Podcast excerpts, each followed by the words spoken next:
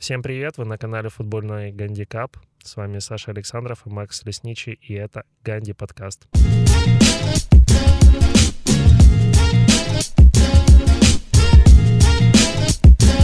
В прошлый раз мы, записав подкаст, вышли, шли в метро и думали, вот, мы не поговорили об этом, не поговорили о том, и вдруг нам прилетает новость о смерти великого футболиста. Умер Марадонна, Диего Армандо. Я много по этому поводу читал, много смотрел. Не хочу ничего говорить, будет излишне. И про руку Бога, и про вклад. Это все понятно. Мне понравился один момент. Стадион в Неаполе всю ночь у него был включен свет. Знаешь ты этот факт, да? Нет. А На Сан-Паулу был включен свет всю ночь. И ты знаешь, если спросить меня, где был Марадонна после своей смерти, мне кажется, он был на Сан-Паулу.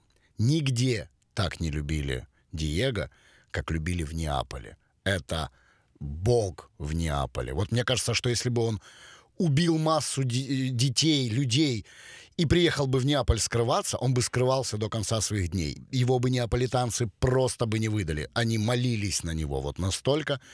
Марадонна в Неаполе культ. И мне кажется, что он любил Неаполь точно так же, как Неаполь любил его. Мне кажется, если бы Марадона, как ты сказал, скрывался в Неаполе, у него бы не получилось скрываться, потому что толпа людей бы собиралась там, где он бы не проходил. Как Но он его бы мос- не отдали. Его бы не отдали, но ты представляешь, его сразу бы спалили, потому что толпа людей вокруг него. Вот.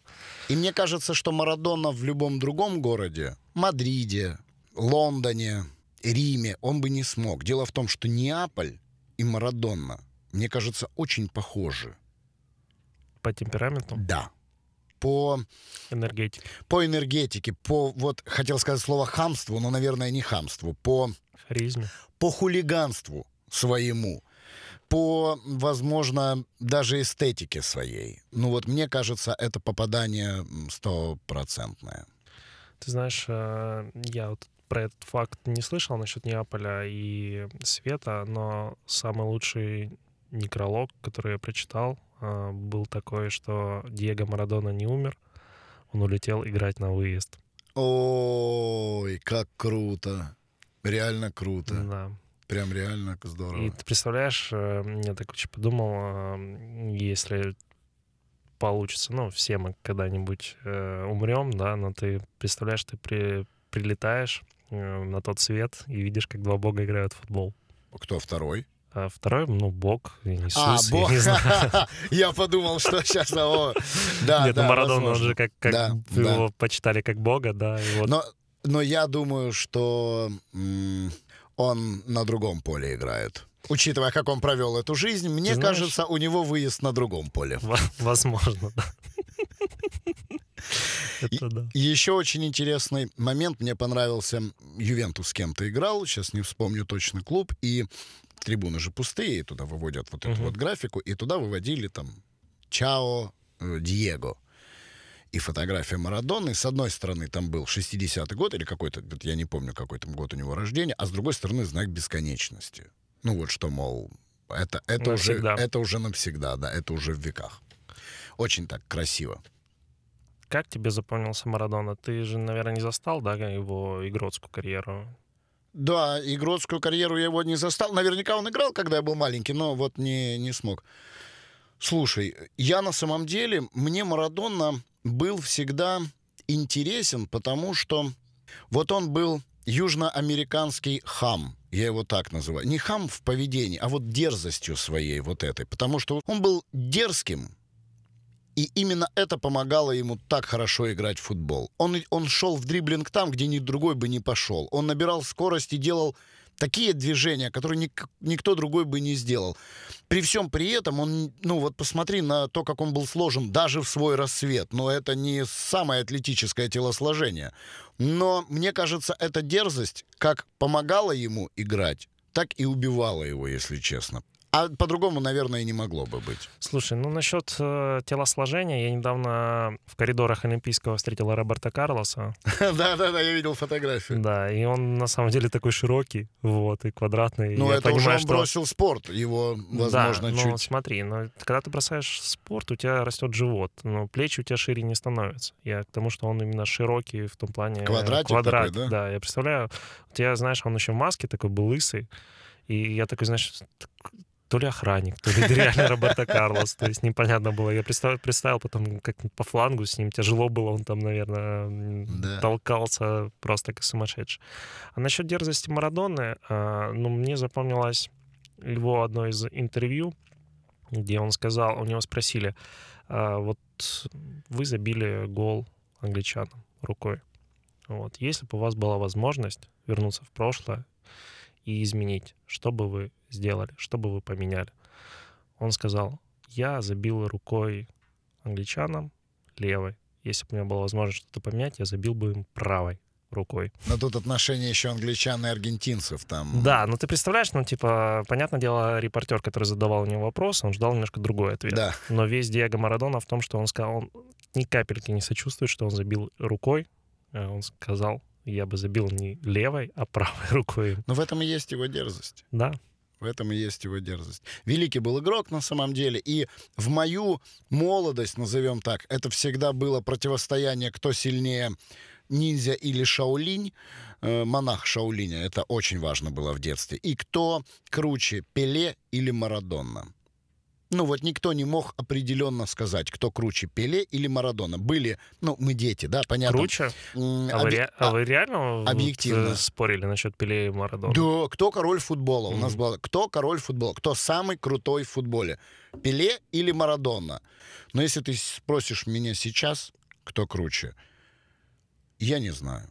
Вот по сей день я не знаю, кто из них круче. Э, Пеле великий игрок и король футбола, но никогда не играл за пределами Бразилии в клубах. э, Марадона уехал, поиграл в Барселоне, потом трансфер в Неаполь. В Неаполе вдруг он все, он разрывает, он э, делает историю этого города и этого клуба.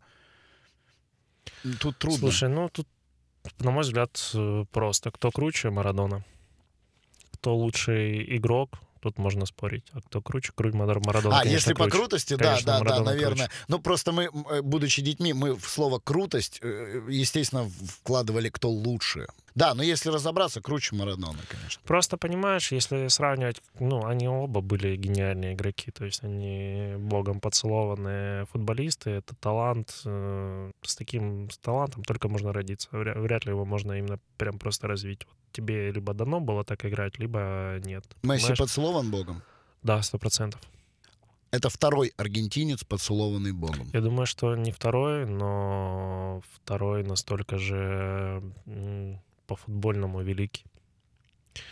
Ну, потому что я думаю, что у Аргентины много было, ну, возьмем Батистуту, ну, это тоже талант, определенно. Но он не такого, не такого масштаба, Масштаб, да, да, да. но- Безусловно, Батигол великий. вот, но это тоже, тоже, тоже один из великих аргентинцев. Вот э, у них было очень, ну, Хавьер Занетти, например, возьмем, да. Ну, Занетти я бы в один ряд не ставил бы с этими Слушай, людьми. ну он тоже по- по-своему талантливый игрок. Ну, Ну ладно, хорошо, ну не богом поцелованный, я не знаю. Можем взять э, Хуан Себастьян Верон, Рикельме. это все они тоже- талантливые, они но тоже не поцелованные Богом. Ты ну ладно, хорошо, но ты э, под словом поцелованный богом, то есть это вообще и- Уникальный, уникальный, да. Хорошо, ну окей, тогда э, сойдемся на том, что Марадона и Месси. Вот я не говорю о том, что Криштиану Роналду поцелован Богом. Нет. Он работяга. Это работяга, да. Вот он работяга, за что он достоин уважения. А Месси, он поцелован Богом. Марадона, он был поцелован Богом. Да. И даже Пеле был тоже поцелован Богом. И более того, был поцелован Богом Горинча, но, к сожалению, его судьба сложилась по-другому. Ну, потому что, имея одну ногу короче другой, делать такое, что он делал на поле, это, наверное, все-таки Слушай, божий дар. ну, м, многие же говорят, что Горынча, ну, современники, э, которые могли видеть э, игру Пеле и Горынчи. Даже и в они- архивах. И они утверждают, что Горынча был круче, чем Пеле, и там, по-моему, одно чемпионство мира или два, там прям Горынча блистал, и Пеле во многом э, выигрышу этого титула обязан именно Горынче. Ну, то есть я на самом деле не я силен, не утверждаю, не но силен, не исключаю. Да, не силен в таких дебрях, но есть бытуют такие мнения. Вот. А, я просто говорил, что если сравнивать, кто круче, там, Пеле или Марадон, да, они все оба талантливых, гениальных игрока, да. Просто Марадона сталкивался с такими сложностями, с которыми, мне кажется, не сталкивался Пеле в свое время. Понимаешь? Ну, где За в Бразилии взять кокаин? А, это да, где-то, где, мафио, где мафиози, да, вот, а, в Бразилии. Нет, просто если мы посмотрим, а, ну, во-первых, как а, Марадону проще, просто все уничтожали, да, если ты посмотришь нарезки его игры, защитники, ну, то есть там по нынешним меркам любой фол — это прямая красная. Да, да, да. То да, есть да. там просто Ну, а его как лупили, его иначе остановить? Да, его лупили по ногам, ну, то есть там ужасно, он, не знаю, нервы выдерживали. Как у него ноги выдерживали. Ноги выдерживали, я думаю, что, да были сложности. Ну, э, Пеле не сталкивался с таким, э, с таким давлением, например, во время матча, я думаю. Э, если мы возьмем финал чемпионата мира 90-го года, да, где Аргентина проиграла Германии за счет там такого сомнительного пенальти. Матч был в Италии, а до этого они же играли в полуфинале с итальянцами. И там э, матч был в Неаполе и весь стадион болел за Марадону. Ну, понятно. Против дело, своей национальной сборной. Соответственно, Аргентина, когда прошла, все очень ненавидели Неаполь, Марадону и так далее. И было сумасшедшее давление. Весь стадион болел против конкретного человека, против Марадона. Ты представляешь, ты выходишь на стадион, тебя там просто все уничтожают. Вот, соответственно, одно там давление. До этого он сталкивался сколько, ну, там, на других чемпионатах и в других клубах тоже определенное давление. Плюс э, сумасшедшая популярность, э, это сейчас тоже все медийные, но сейчас хоть есть социальные сети, люди хоть куда-то туда выплескивают, да? Ну да. А это все непосредственно... Ты смотрел фильм «Марадона» 2019 года? Э, нет, он у меня в закладках. Я считаю, гениальный фильм. Фильм, он снят э, на полностью на документальных кадрах, и ничего не доснято. Просто вот взяли его архив и сделали фильм. И он смотрится шикарно. После того, как я посмотрел, я понял, э, с какими главной сложностью сталкивался Марадона. На тебя очень сильно вот эта любовь массовая людей, она на тебя очень сильно давит. Ты не можешь просто выйти на улицу. Толпы фанатов постоянно ходят за тобой. Э, на презентацию тебя пришло 70 тысяч человек. Весь город, ты просто не можешь никуда скрыться. Тебя постоянно все разрывают. Все тебя любят, все там хотят с тобой сфотографироваться, но эта любовь, ты, тебе э, тяжело становится в определенный момент э, от такой любви. И он сталкивался с сумасшедшей любовь э, в Неаполе, сумасшедшая ненависть на других стадионах, потому что тебя просто ненавидят, mm-hmm. потому что ты лучший.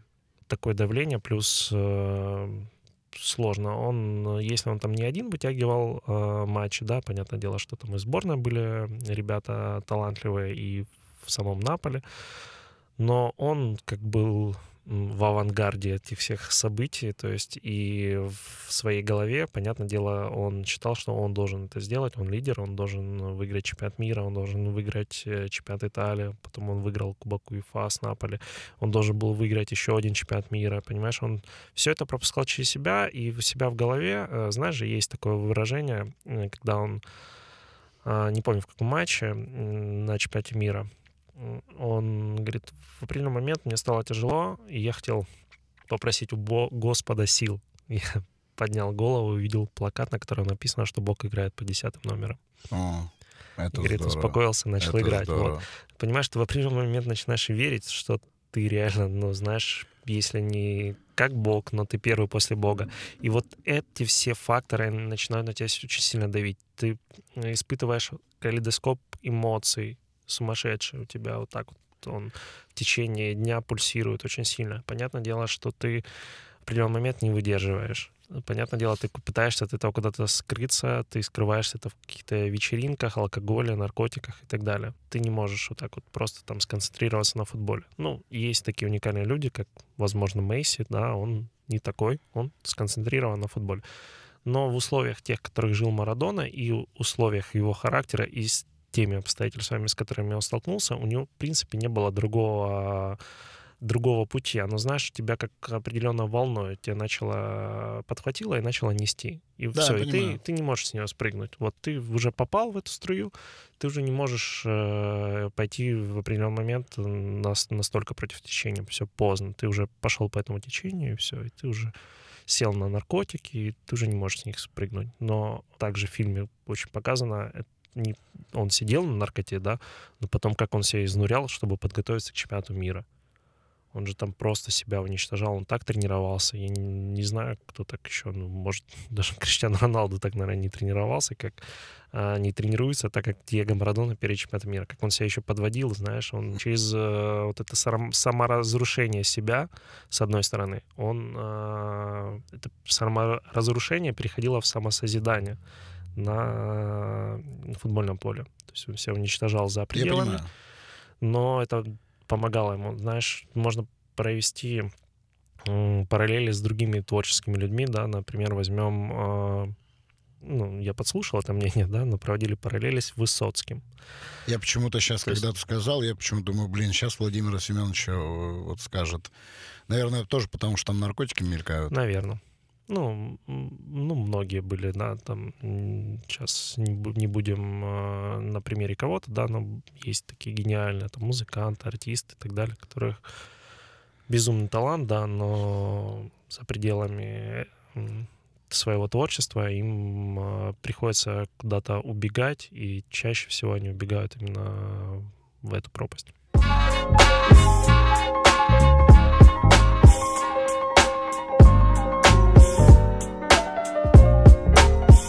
Ты упомянул фильм документальный «Марадона». Мы когда с тобой шли после прошлого подкаста, разговаривали и решили поговорить в этом подкасте еще, ну, не поговорить, а упомянуть э, фильмы о футболе.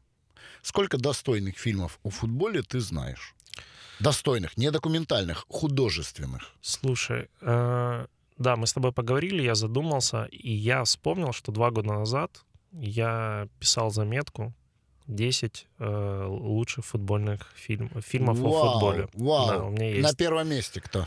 А, я даже ссылочку в описании добавлю. Вот я Просто сам, скажи, кто я на сам, пер- Я Нет. сам удивился. Не говори, кто на первом месте. Если ты будешь добавлять ссылочку, скажи, А кто меня- на а У втором. меня не по местам. А, все, у меня хорошо. не по местам, но, в принципе, я э, знаю, кого бы я поставил на первое место. Сейчас вернемся к этому. Вот. Самое интересное, что я писал, э, написал очень хороший текст, всем понравился, э, и я процентов 80 фильмов я не видел. Но я о них очень хорошо написал. Вот. А, Ну, назови же. мне кажется, лучший фильм в этой подборке, самый оригинальный фильм, вот, который, я уверен, мало кто видел, называется э, «В поисках Эрика». Никогда не слышал. да? Только не говори, что это фильм о Эрике Кантана. Там в чем сюжет? 40-летний почтальон, ну, 40 плюс ему уже э, жизнь не очень хорошая. Он работает почтальоном. То есть у чувака депрессия. Он ходит в клуб, э, знаешь, как есть анонимных алкоголиков, так, ну, то есть у людей, которых жизнь э, подкосила. То есть он, ему не везет во всех сферах жизни. И а чувак очень любит Кантана. И в определенный момент к нему является Кантана и помогает ему решать свои проблемы. Ха. То есть он говорит, все, я, ну, Кантана уже очень такой харизматичный, все есть, я сделаю мужика настоящего, все, и он вот э, весь фильм, то есть Кантана ему там где-то является помогает пережить определенные жизненные сложности. Согласись, ну, это завязка, интересно. завязка Это очень интересно. интересная и Это оригинальная. интересно. Я, Вот. наверное, лучший фильм о футболе, наверное, назову фильм «Гол». Это очень попсово. Попсово, да. Но с другой стороны, почему я его назову? Потому что количество звезд футбольных в этом фильме, оно велико. Там можно увидеть и Зидана, и Джерарда, и Алана Ширера. Ну, то есть увидеть там можно многих. Э, Но все равно я не назову это прям лучшим, потому что снять футбол, столь динамичную игру, также динамично снять, ну вот сколько не снимали бы игру, саму игру, сам процесс игры, это выглядит ужасно. Ну, это выглядит неестественно. Если ты хоть раз бегал с мячом, ты понимаешь, что вот так это не выглядит. И если ты хоть раз был на стадионе и сидел рядом, ты тоже понимаешь, для того, чтобы снять матч, нужно его, наверное, просто транслировать. Если бы не транслировали матчи, мы бы, может быть, не знали, как это выглядит. Но любители футбола, те, а те, кто смотрит эти фильмы, это любители футбола, они смотрят трансляции, они знают, как бегают люди, как дают пасы, как борются как падают и прочее. Сложно снять э, красиво, как играют в футбол, да, и мне кажется, самый худший фильм э, о футболе — это «Пеле». Там прям ужасно сняли, как Слушай, как, как абсолютно я с тобой согласен. Я не понимаю, почему у этого фильма такой рейтинг. Я не понимаю, почему от него все в восторге. Я очень не люблю, когда меня пытаются м, надурить. Я сейчас подбирал слова. Угу. И вот когда Бразилия... Потому что ты как Марселос Уоллес не любишь, когда тебя дурят, да? Да, да, да, да когда бразильские дети в начале фильма срывают вещи, э, делают из них мяч, и он прекрасно скачет по крышам фавел, ребята, соберите вещи и попинайте их хотя бы просто вот ради интереса, чтобы понять, что не скачет нифига такой мяч. Ну... И то, что там сам Пеле заучаствовал в этом фильме эпизодически, ну это, уж, ну, это фильм плохой то, что он назван Пеле, и он о Пеле, не делает ему сразу очень большой рейтинг. Ну, не делает, и все. Да. Ну вот, просто документальный фильм про Марадона, он в разы лучше. Вот. А самый лучший фильм о футболе, а, я думаю, что этого фильма несколько названий. А, в моем детстве он звучал как «Убойный футбол». О, о, Или шаулинский о, футбол. О, ну это не вот столько это, о футболе, сколько... Это как раз непосредственно о футболе. Это самый топовый фильм. Это же, это же, это, наверное, я бы, знаешь, если бы я давал номинации этому фильму, я бы дал этому фильму лучший детский фильм о футболе. Потому что мне кажется, что в детстве такие фильмы надо смотреть, чтобы еще больше полюбить эту игру. Во-первых, э, да, лучше полюбить игру. Во-вторых, э, это был 2001 или 2002 год, и был потом чемпионат мира в Японии и Корее, и футбольную игру к этому да, чемпионату да. выпустили, когда мячик сильно бьешь, он так прям Там шкала была, там да, шкала была. была. Да, да, да, это было увлекательно, мне кажется, самое Я играл, была... Япония-Корея, 2002 или 4 или 2 Нет, второй, это 2002 да, год, у меня прям диск был, я прям купил, играл, компьютера не было, но у меня был диск, я там это, это, это очень крутая игра, я чужие помню. компьютеры и играл в, э, в него.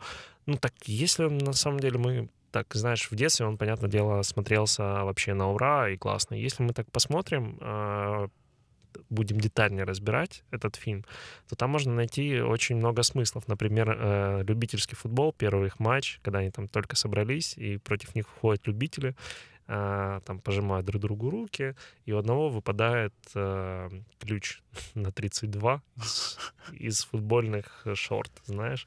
Потом у него выпадает молоток и так далее, и потом начинается просто тупо драка, знаешь. Вот, в принципе, на любительском уровне примерно... Да, примерно это, так и есть. Да, это, ну, не молотком, но это метафора очень э, хорошо характеризует. Потом, когда мы смотрим эту команду, как она собиралась, там все, у всех какие-то депрессии были, знаешь, пока там, а единственный чувак всех как-то пушил, пытался их научить футбол, но у него был один минус, да, он слишком сильно бил, знаешь, мячик просто улетал, и они полчаса сидели, ничего не делали, потому что да, мячик, да, мячик помню, куда-то помню, улетел, да.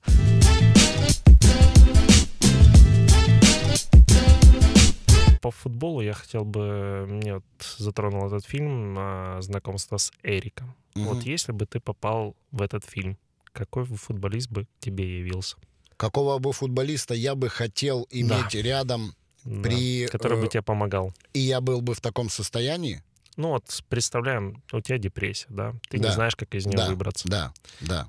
И я тебе зна- на помощь... Я знаю, я знаю. Тебе я на знаю. помощь, тебе на помощь приходит футболист. Да. Вот кто бы это был? Златан. Златан Ибрагимович? Не потому, что я фанат Златана Ибрагимовича, не, я, ну, я уважаю его, он молодец.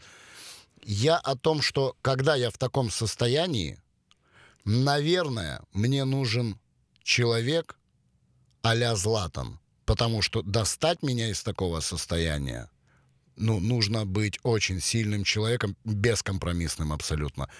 Эрик Кантона я просто считаю, что Златан — это Эрик Кантона своего времени.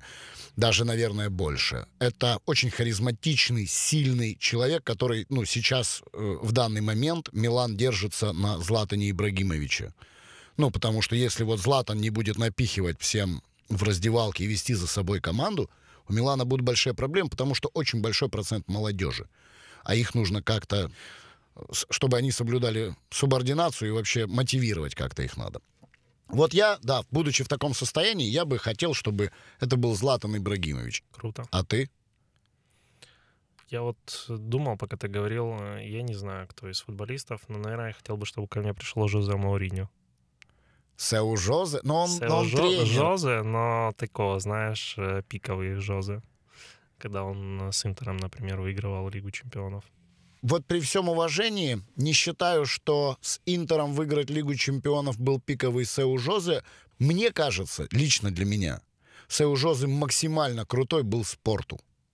Он создал, это, это было его детище. Он создал из ноунеймов команду, которая рвала и разрывала. Вот это вот было, это был триумф. Если смотреть по футбольной части, это было, безусловно, триумф. Но если мы берем э, с- личность самого Жозе, то это была вершина его уверенности в себе. Он просто своей уверенностью, они, когда сыграли, э, играли с Челси в плей-офф, э, и они как-то минимально выиграли в Италии и ехали на выезд. Но Челси был фаворитом. Э, У Жозе на пресс-конференции спросили, как вы считаете, сложится матч.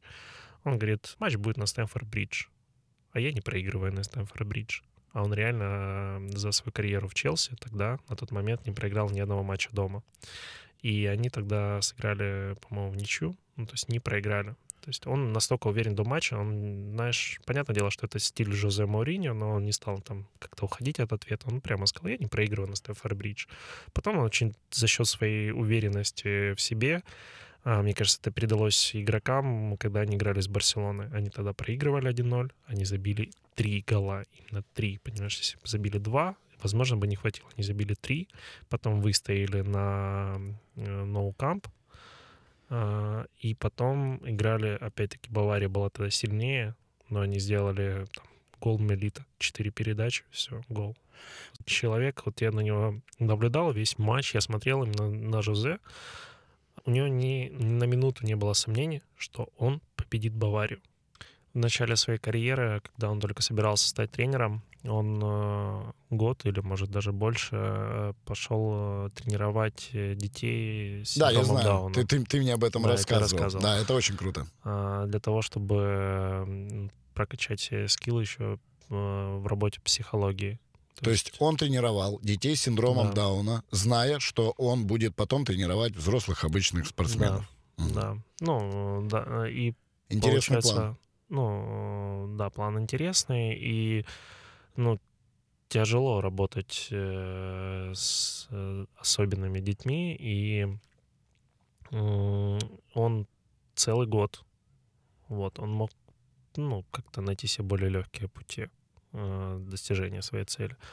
Но он выбрал сложный путь, и он пошел, и я, ты знаешь, мало знаю тренеров в его возрасте, которые бы выбрали такой вот путь. А мне сейчас эти- кажется, что, наверное, каждому, кто хочет стать тренером, нужно поработать с особенными детьми. Потому что, когда ты работаешь с игроками, на которых ты не можешь так накричать и не можешь требовать от них большего, чем они отдают тебе, мне кажется, ты по-другому начинаешь смотреть на саму игру. И, наверное, на курсах тренеров перед выпускным экзаменом я бы сделал обязательное полгода или еще сколько-то, чтобы люди... Потому что если ты не пройдешь эту школу, наверное, тебе нужна эта корочка просто ради корочки. Настоящим тренером ты сможешь быть тогда, когда ты сможешь сделать больше, чем усилия над собой. Не просто вызубрить то, как тактики и прочее, а когда ты поймешь, что там тоже люди, и с ними нужно найти, к ним нужно найти подход. Вот это очень важно в работе тренера.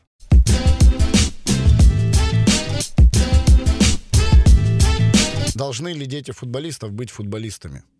Ну, я не думаю, что прям должны, почему бы нет. Ну вот ребенок Серхио Агуэро, мы говорили, у него там крестный Месси или дядя Месси, там и Марадонна там, ну то есть, Марадона, по-моему, дедушка да. был, а Месси, да, дядя, вот. Ну, там, то есть такая серьезная. Вот него- представь, этот человек вы- вы- вырастает и говорит, я хочу быть художником. Ну, мне кажется просто, Ну, что он... это счастье, счастье в жизни ре- ребенка и трагедия в жизни отца Серхио Гуэро. Либо же наоборот, его заставят быть футболистом, и это Возможно. будет счастье в жизни отца и трагедия в жизни ребенка. Что важнее?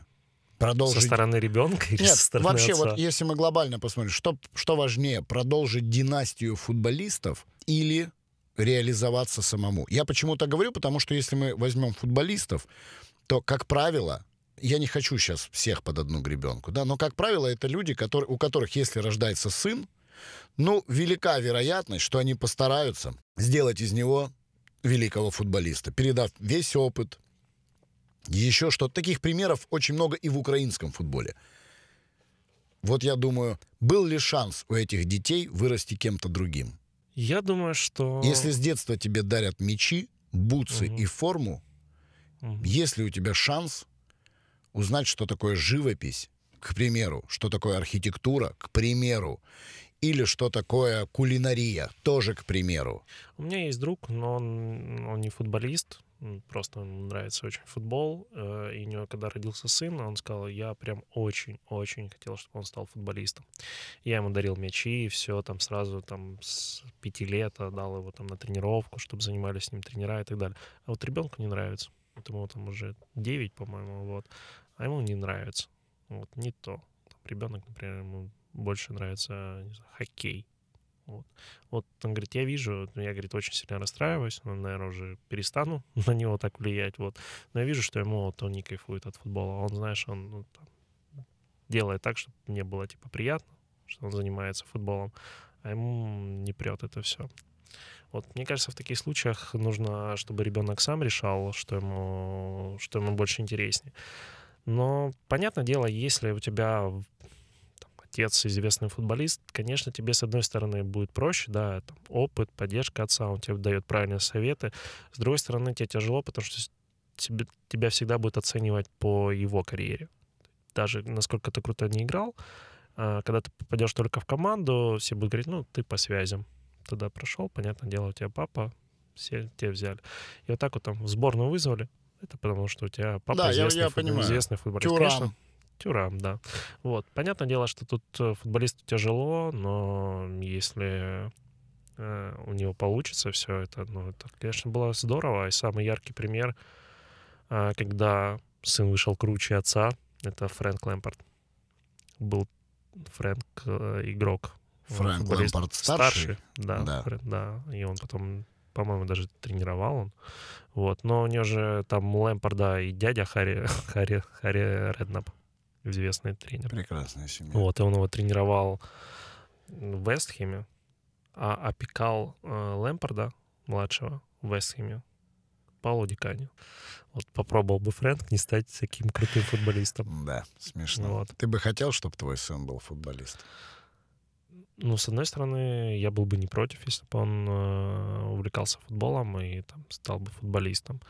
Потому что, мне кажется, это любой спорт, это полезен. Но, ты знаешь, я бы на него не сильно бы давил. Ну, я ему предложил бы заняться. Ну, я считаю, что, в принципе, в детстве я постараюсь, чтобы там сын э, занимался там, боксом или какой-то борьбой, плаванием, гимнастикой, футболом Спортом. спортом. Ну, разными видами. Да. То есть всем по чуть-чуть для того, чтобы у него развивались определенные физические данные. Вот. А дальше, ну, пусть вы- выбирает, если ему что-то другое будет интересно, то ну, я не против. Ну, не нравится ему футбол, что поделать. А тебе не кажется, что в футбол сейчас создают детей, потому что футболисты много зарабатывают? Да, это своего рода родительский стартап. Мне кажется, что родители должны понимать, что стартапов больше, чем футбол. Ну, да. Ну, яркий пример, мне кажется, Неймар — это тоже родительский стартап. Так О, да, папа да, у него да, там да, завязан, вот, возможно, он реально выстраивает карьеру. Воз- во- Возможно, карьера Неймара немножко по-другому бы Но также можно и Килиана Мбаппе туда же, потому что там папа относится к Килиану как к стартапу. Если посмотреть на все переговоры папы и ПСЖ, это переговоры только о повышении зарплаты, только о каких-то бонусах, только там папа заряжен только на одно — заработать денег. Слушай, ну это, в принципе, проблема, мне кажется, современных родителей, но именно в футболе она очень ярко проявляется. То есть проблема современных родителей, то, что они хотят, ну, возможно, не только современных, в принципе, родителей, они хотят самореализоваться через своих детей в разном проявлении. То есть они там Да, я знаю за- это, заводят да, да. им инстаграм-каналы. То есть они там в детстве, воз- возможно, хотят, чтобы он уже с юности стал блогером. То есть, Да, да, чтобы уже да. на нем можно было Публичной зара- зарабатывать. Но куча детских каналов, где тоже там сумасшедшие деньги, и там дети просто, мне кажется, как в рабстве, знаешь. Ну, типа, с одной стороны, вроде мама их э, с помощью этого канала обеспечивает, но им нужно постоянно делать, э, сниматься в этих видео. Возможно, им уже это давно надоело, они не хотят. То есть там, э, тут посмотри, э, там одевают, э, стригут вот так, и знаешь, там чуть ли татуировки не бьют детям уже, знаешь, с малого возраста, вот чтобы вот они выглядели так вот, как им хотелось прям. Мне кажется, важно в это время слышать ребенка. Может, он хорошо играет в футбол, А тут... а хочется ему другого. Да, а тут же еще такая, знаешь, ну вот у тебя, допустим, сын, ты известный футболист. И сын говорит, папа, папа, я хочу быть, как и ты, великим футболистом. Ты видишь, сын, ну, что-то не совсем у него получается. Больше художников. Что, наверное, лучше ему чем-то другим заняться. Что тогда делать? А ребенок не хочет ничем заниматься. Он хочет, как вот как ты, играть в футбол, быть известным футболистом, а видишь, не прет. Что делать? Ну, там, по старым связям сказать, ну, слушай, ну, давай, может, там получится, заиграет. Ну, давай где-то там раз Знаешь, что бы я бы сделал? Да, что бы ты Я делал? бы попробовал уговорить его переквалифицироваться и быть тренером. Я не знаю, на самом деле, что бы я делал, потому что вот такая сторона медали, когда ребенок хочет, но не может, это проблематичнее, чем когда не хочет, но может. Поэтому, наверное, да, самое важное слушать и понимать, что они там хотят, эти дети. А как это происходит? Ты по- подходишь, типа, что ты хочешь? Ну, не, Он то, чтобы, «Я не не, то, знаю». не то, чтобы подходишь. Ты же с ним очень долго. Ты знаешь, Мгм. чего хочет твой ребенок. Он тебе об этом говорит, если ты его друг. У ребенка все равно будет несколько раз меняться желание. Он то этого будет хотеть, то этого будет хотеть, и это. Я всегда говорю, лучшее, что может сделать родитель, это быть ребенку лучшим другом. Вот за любой кипиш, кроме голодовки. Что-то, вот ты хочешь а- авиамоделирование? Я с тобой, дружище. Что? Футбол? Пошли покупать мяч. И вот так и прочее. Потому что счастливое детство важнее любого стартапа. Мгм.